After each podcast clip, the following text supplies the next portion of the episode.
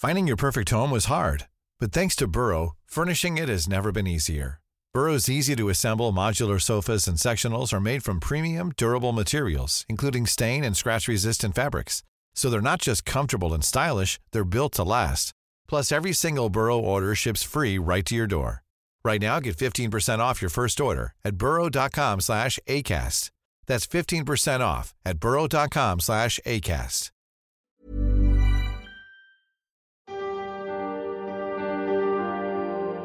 Témoignages, faits de société, interviews ou récits, c'est leur histoire, une série de podcasts long format du Dauphiné libéré.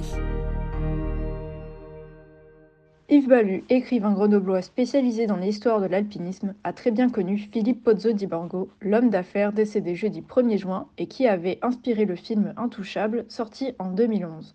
Ils étaient de très bons amis. En 1993, ils volaient ensemble en parapente lorsque la vie de Philippe avait basculé contre ce fichu bout de montagne savoyarde, le mont Bizane, au Saisie. Yves Balu a eu la chance de croiser son ami seulement quelques jours avant sa mort, à Marrakech, au Maroc. L'écrivain isérois a accepté de nous parler de cet incroyable copain qu'il a eu le privilège de compter parmi ses amis, et un peu de ce vol tragique, mais surtout d'un autre, inoubliable, en 1996, où ensemble, ils avaient pu revoler à nouveau, tous les deux, comme avant. Un reportage d'Emmanuel Duféal. Enfin, c'était même plus qu'un copain, c'était un, ami euh, très, très très proche. Euh, et que je que j'avais connu bien sûr avant son accident, que j'ai continué à, j'ai eu le privilège du reste d'être de, proche de lui et c'était vraiment un privilège parce que c'était une personne qui euh, rayonnait vraiment. Voilà et je l'ai je l'ai vu quelques jours avant sa mort, puisque je, suis passé à Marrakech euh, la semaine précédente, et on a passé deux après-midi ensemble. Il était euh, épuisé, euh, mais tel qu'en lui-même, toujours, toujours présent, présent, présent aux autres, toujours, avec même toujours un peu. Il reste encore un petit peu d'humour. voilà, j'ai même eu quelques sourires. Vous aviez revolé avec lui en, en 96 après, euh, après cet accident qui, euh, qui l'avait cloué sur un, sur un fauteuil roulant. Euh, c'était une façon pour lui, et vous l'avez dit, de reprendre un peu de hauteur suite au décès de sa femme, c'est ça? Dès après l'accident, l'accident qui a eu lieu donc, au Mont Bizane, suite à un, décollage maladroit, disons, voilà, il a fait quelques maladresses qui ont été fatales. Et après ça, en fait, et, c'était ma, ma, surprise, quand je l'ai revu après ça à l'hôpital, euh, au centre de rééducation, etc., je me demandais s'il euh, il fallait parler de parapente. Et c'est lui qui a pris l'initiative de m'en parler en me disant un jour, euh, tu as vu ce petit nuage?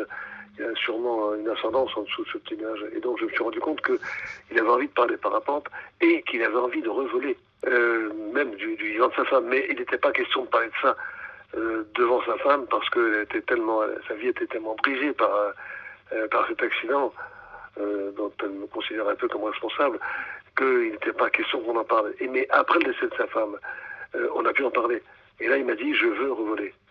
et donc, je, me suis organisé pour faire faire un équipement adapté parce que les jambes, les bras, rien ne tenait.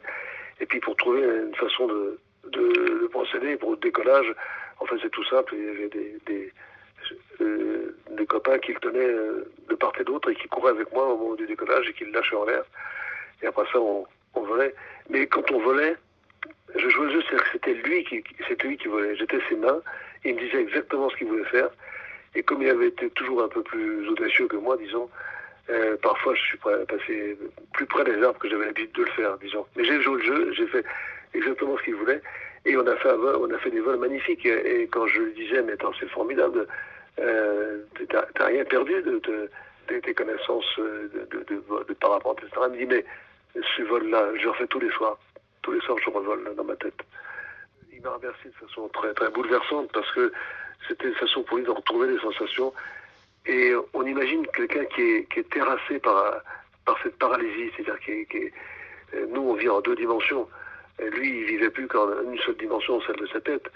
Et là, il était en trois dimensions. Il était en air et il était, il était exactement comme avant. Et c'était euh, pour nous euh, on a fait plusieurs vols. C'était des moments absolument extraordinaires que je ne peux pas oublier.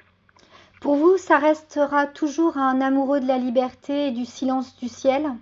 Il est amoureux de la vie, je dirais, et de tout ce qu'elle pouvait lui offrir, de, notamment dans, des émotions un peu rares qui sont celles du parapente, puisque c'est des, on n'a pas de mots pour, pour évoquer ce qu'on ressent. Alors quand on, quand on en a fait ensemble, on n'a pas besoin de mots, on sait.